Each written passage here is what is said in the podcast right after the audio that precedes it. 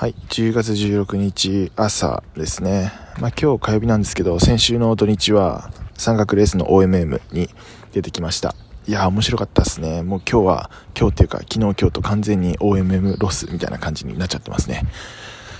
えっ、ー、と、レース2日間でやってきたんですけど、本栖湖周辺であった大会ってことで、あの、富士の樹海とかもあったんですよね。1日目が、えっ、ー、と、本栖湖ぐるっと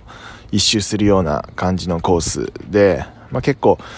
山並みも綺麗で湖とかあとは富士山もすごい晴れてて綺麗に見えてたんで景色楽しみながら登れましたで2日目は主に富士の樹海コースみたいな感じだったんですけどここはねもう完全に迷子になっちゃいましたね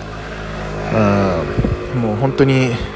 樹海の木図になる寸前まで行ったんですけどまあなんとか生還できたんでとりあえず良かったですね。いや来年も絶対出たいですね。